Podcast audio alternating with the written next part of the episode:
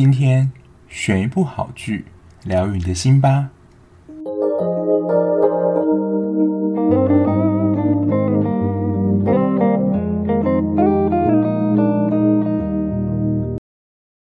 欢迎收听追剧二百五，我是小 B。如果今天有一件事情是你的爸爸、老公、男朋友，他们就是会重复的讲，乐此不疲。可是这件事情，他们又不想要再重复经历，只想要有一次的经验的话，你觉得会是什么事情呢？就是这个答案其实常听到啦，就是好汉不提当年勇的一件事，就是当兵。这件事情真的会被拿出来讲很多次，可是就是在回味的时候，也会想到说，就是即使啊过程中可能会觉得说那是一段蛮苦的日子，可是重新回想的话，确实可能有蛮多我觉得奇葩的事情，就是在回味的时候也会觉得，嗯，就是当时怎么会做出这样的事，或是发生这样事，就是也是人生的一次经历啦。如果像我的话，应该也希望只有这一次啦，就是。到传说中成功领服役的经验，我觉得就是一次经验就够了，也不会想要再回去了。没错，今天要介绍的韩剧呢，是跟军事题材有关，就是军人。那我之前有说过嘛，就是最近的韩剧我已经看到不是很想再看的其中一个职业就是军人，然后再是警察跟医师。不过这一次又是呃军人的题材。那这一部呢，是在 OCN 这个电视台所播出的。那我在上一集的时候有讲过，在韩国 OCN 电视台它所做的剧集呢，都是比较悬疑、跟恐怖、跟惊悚的题材。那今天要介绍呢，是在爱奇艺播出的《Search 非武装强化》，它只有十集而已，所以其实剧的长度算是蛮短的。那也这是我。当时要选择看这一部的原因，当然我本身就喜欢这种悬疑推理的题材嘛，那它有十集，我相信就是蛮好入手的。那这一部的男主角是张东润，然后女主角是 Crystal。那这一部的片名为什么叫搜索呢？就是直观来想，它其实就是要寻找某一个东西。那这个东西呢，其实是发生在早期南北韩。它不算战争吧，但就是南北韩他们有一个类似军事的交界处，但是他们在那里可能就是有一个协议说，如果踏入那个地区的话，就是双方就可能会发生冲突战争，是可以就是相互射杀这样。那他们就聚在那个地方，其实要寻找一个东西这样子。然后龙东镇就是男主角，他就是其实算是一个军犬兵。那在某一次的算是出任务的途中吧，就是发现有变异人的出现，就有点像是活尸这样子。军队收集到这个情报之后呢，他就组成一个特别的侦查小组。这个特别小组呢，就由呃男主角龙东正，就是军犬兵嘛，还有女主角孙艺玲，她是化学研究所面的一个军官，就是如果。可能有发现什么生物的变异啊，或细胞也都是由他们的观察。那他底下有一个也算是研究员，不过这个角色就不是那么重要。那总之呢，就是这个特别调查小组呢，就展开调查这个生化活尸的一个特别作战任务。那他们在执行这个特别作战任务的过程当中呢，就会发现一个。算是另外一个秘密啊，然后这个秘密跟他们自己的身世有关。这一部算是一个复合题材，它除了军事片以外，它还有融合活尸的要素。之前有一部蛮火红的，算是僵尸片啊，就是《尸战朝鲜》，之前叫《李尸朝鲜》，然后他后来改名叫做《尸战朝鲜》，就是也有这样的一些元素在，加上最后其实有一个。算是我觉得比较洒狗血的情节，所以其实这一片它的主要看点算是蛮多元的，但它还是着重在军事作战这一块是比较多的。我本来以为就是它会像《尸战朝鲜》一样，这个活尸会是一个主要主题，但它其实只是一个引起话题的一个元素。当然，它到最后这个活尸的真实身份。当然是另外一个爆点啊！但在整体过程当中，我在看的时候会以为说，诶，这一部会不会就是也是以呃僵尸活尸为主要题材，结果发现并不是。另外一个我觉得要注意的是，他在片头一开始用倒叙的方式讲述，可能在二十几年前发生，就是一开始讲那个南北韩作战的事情，它就是其实是事件的回顾啦。可是这个事件回顾会对往后的剧情有非常大的影响，其实也是。串起整个事件的来龙去脉的一个关键事件，当然，它在后面还是会不断的重复这些片段，让你更了解说，整件事情的来龙去脉是怎么样。不过，如果可以在一开始的时候留意一下这个倒叙的片段，你就会比较理解，就是中途他到底在演什么。因为这个回顾片段里面的人物是蛮重要的。然后我在网络上看人家心得的时候，我也有这样的感觉。我不知道大家看这种就是军事片的时候，大家都着军装嘛？不知道会不会有脸盲的问题？我是真的有点，其实我我自己觉得啊，我算是蛮会认人的。就是比如说很久不见的朋友，或是有学生，他有没有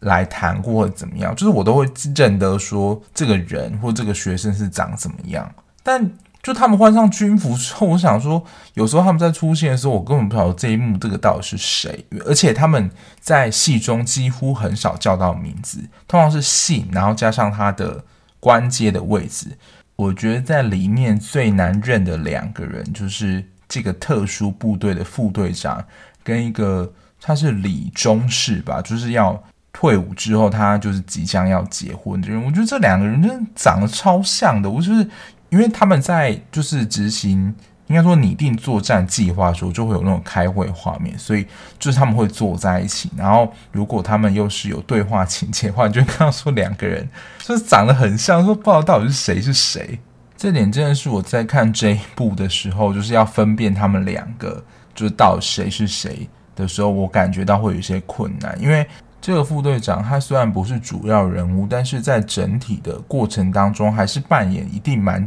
一个蛮重要的角色。刚刚有说到嘛，前面那个倒叙的部分会跟后面有一个其实是阴谋论，或者是其实是一个蛮天大的秘密有关。我觉得这部戏的高潮迭起算是做得不错的。虽然一开始蛮平静，然后后来有一个突发事件引起你的紧张感之后呢，然后解决调查了，就是清楚之后又进入这个平静的状态，然后接下来又有一个突发事件，就准备要去调查这个生化生化人、生化异形了。真正抓到之后呢，以为事件要结束喽，结果没有。就会从之前的那个倒叙的那个事件又挖出一个更大的秘密，然后这个秘密呢，其实就会跟男女主角的身世有关，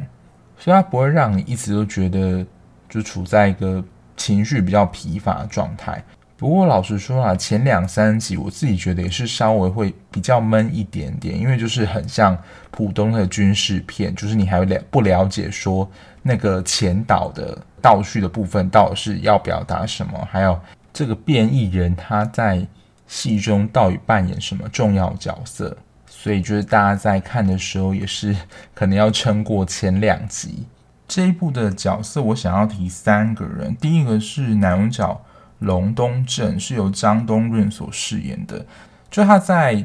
剧情里面就是呃个性是比较冲动，当然他也是蛮照顾同袍队友的，然后也是蛮重感情。但是我就会觉得说，如果他扮演这个军人角色，就他是我觉得真的算是比较不稳重的啦，而且他在很多的算是场景里面，因为。就是军事里面其实要蛮讲求就是合作跟统一嘛，你不可以独自的擅自行动。不过男主角真的就是之所以男主角，是我觉得行动非常的特别，就是他很多都是独自擅自行动，然后就会被那个算是这一组的那个队长骂这样，还有警告说你不可以再独自行动，因为其实独自行动确实是蛮危险的。但我觉得就是这样，主角的个性其实也没有什么特别。但我想讲的是，我觉得他真的长得很像黝黑版的金秀贤，因为之前才看过那个，虽然是精神病又没关系嘛，然后现在又看到就是张东润演，就是我跟我朋友讲说，他长得也太像金秀贤了吧。然后我朋友也是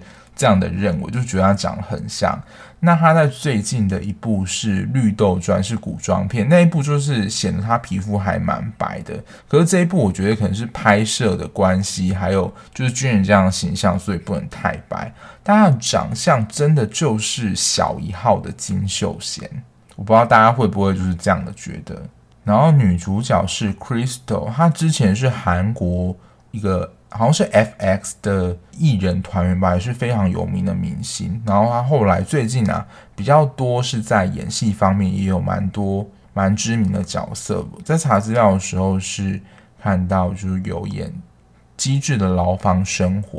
因为说实在的，我并没有太关注韩国的演艺圈，我都是直接看韩剧，所以反而我熟悉的都是那些比较多的配角，比如说国民妈妈啊。或是在男女主角旁边的一些小丑角，因为这些小配角，他们可能同时会嘎很多不同的戏剧，他不会只演一部，因为他不是主演嘛，所以你反而在戏剧当中比较容易常看到这些小配角。那这些男女主角可能都是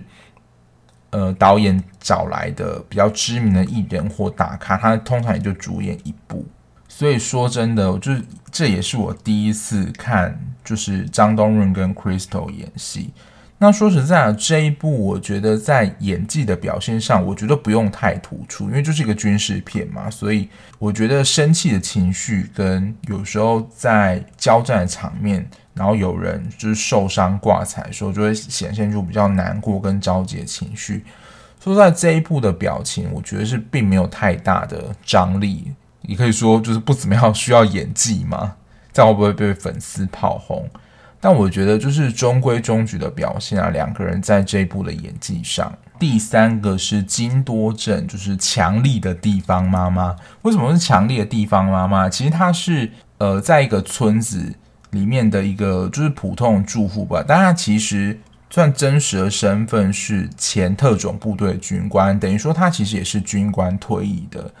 那他是其实是因为在出任务的时候，他觉得是他自己下错指令的判断，所以害得他的同袍就是在那场战争或作战当中战死，然后他非常的自责，所以应该是提前的退下来。但是他这样身份其实会在日后不论是调查变种人的作战里面，或者是最后刚刚说的那个阴谋的作战。当中其实他都会扮演算是蛮助攻的角色，所以真的不能小看地方妈妈。而且可以说啦，就是男女主角在作战当中陷入生死关头，就是差一点被枪决的时候，其实是他的提醒救了男女主角他们。所以某个方面来说，她算是第二女主角啦，也比就是那些部队里面的兵，我觉得。让我在整部戏中更有印象。整体来说，我觉得这一部的气氛营造是还不错的，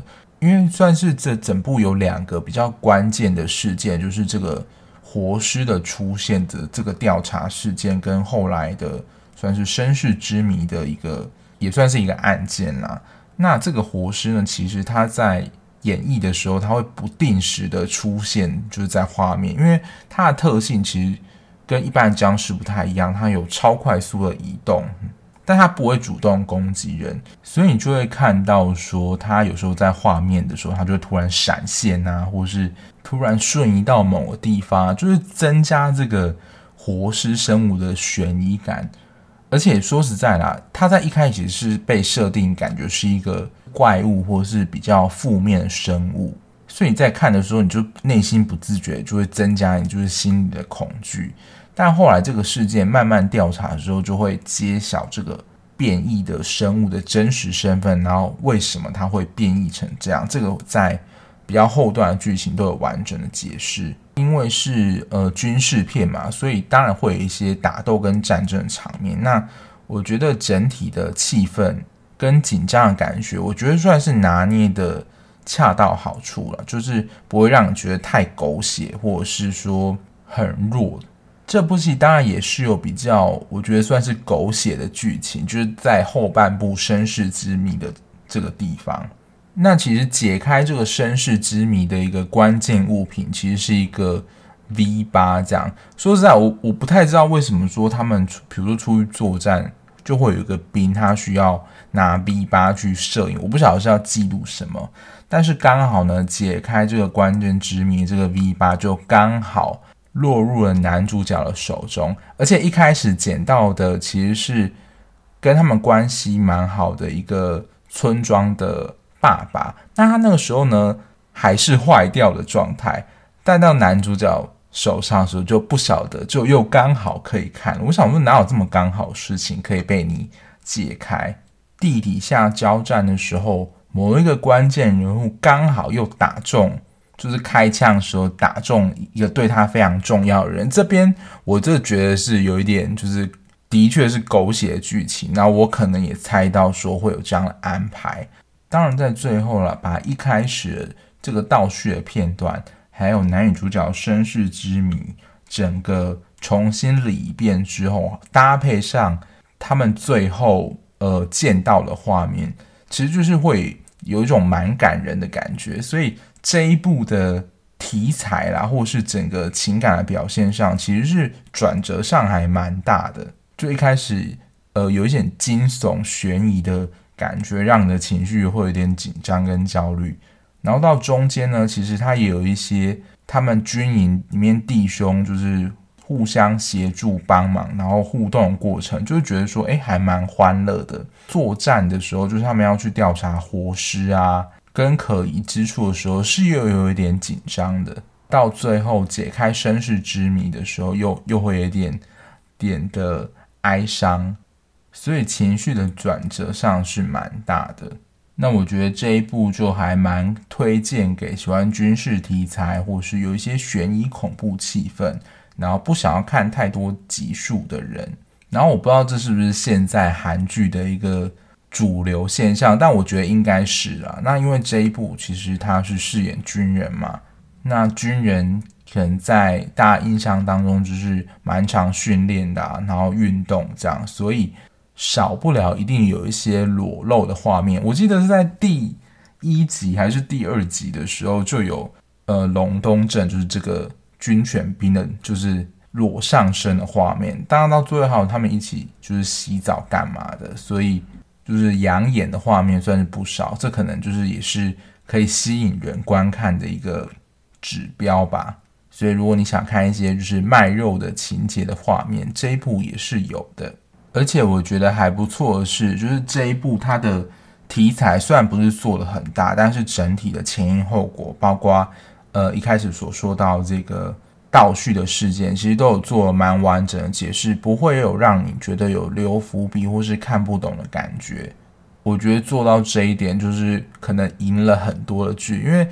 我觉得会让观众觉得难看或是有点不解，就是留下了很多谜团，然后也没有做一些解释，即使是一些比较隐喻的啊，但是我希望也能够是观众看得懂，不要太艰涩。不然就是可能会让观众留下比较大的负评。依照剧情的走向啦，我个人是觉得应该不会有第二季，就是它就是可以做一个收尾，但这很难讲。觉得就是可以了，不用一定要就是做第二季。那这一部的收视大概就普普，大概三点多吧，没有算到非常高。但是可能也是因为题材的关系啊，这一部其实并没有很热门，然后加上在 OCN 的。这个电视台所制作韩剧都是比较呃悬疑这一类，可能也不是大众的口味，所以普遍的收视来讲，并不会都到非常高。可是这一部在网络上，我看有蛮多人写一些文章，有在推荐的，那看得出来说口碑是还不错的。所以如果你是追剧狂人的话，我觉得这一部也可以把它列在名单之内。但如果你时间不是很多的听众，我觉得这一部就可以先不用看。不过我在找资料的时候，就是有一些算是影评人啊，给这一部一个好评，原因是因为他用了比较短的集数，就呈现了还蛮丰富的故事。这一点我是蛮认同的。那他也预测说啊，就是之后韩剧。如果可以在比较短的集数，比如说十到十二集里面去呈现，就不用每次都花个十六到二十集，就是磨了观众的耐心，然后后面可能有一些拖戏的成分在。所以我也是希望啦，就是韩剧能够缩减在十到十二集，因为其实对他们来讲，就是拍比较少的集数，就是制作费的成本上其实也是比较低的。但我觉得不论如何啦，一个最重要的元素是说，整个编剧的，比如说完成度跟流畅性，还是非常重要一部分。也不要因为说就是为了要缩短集数而有很多地方没解释清楚，或是表达的不够完整，那我也会觉得是蛮可惜的。今天的节目就到这边啦。如果你听完 Podcast 或看完剧有什么心得想要跟我分享的话，也可以打开 Podcast 的 Show Note，里面有我的 IG 的资讯，可以私讯我，跟我分享你的想法哦。那我们下期节目再见啦，拜拜。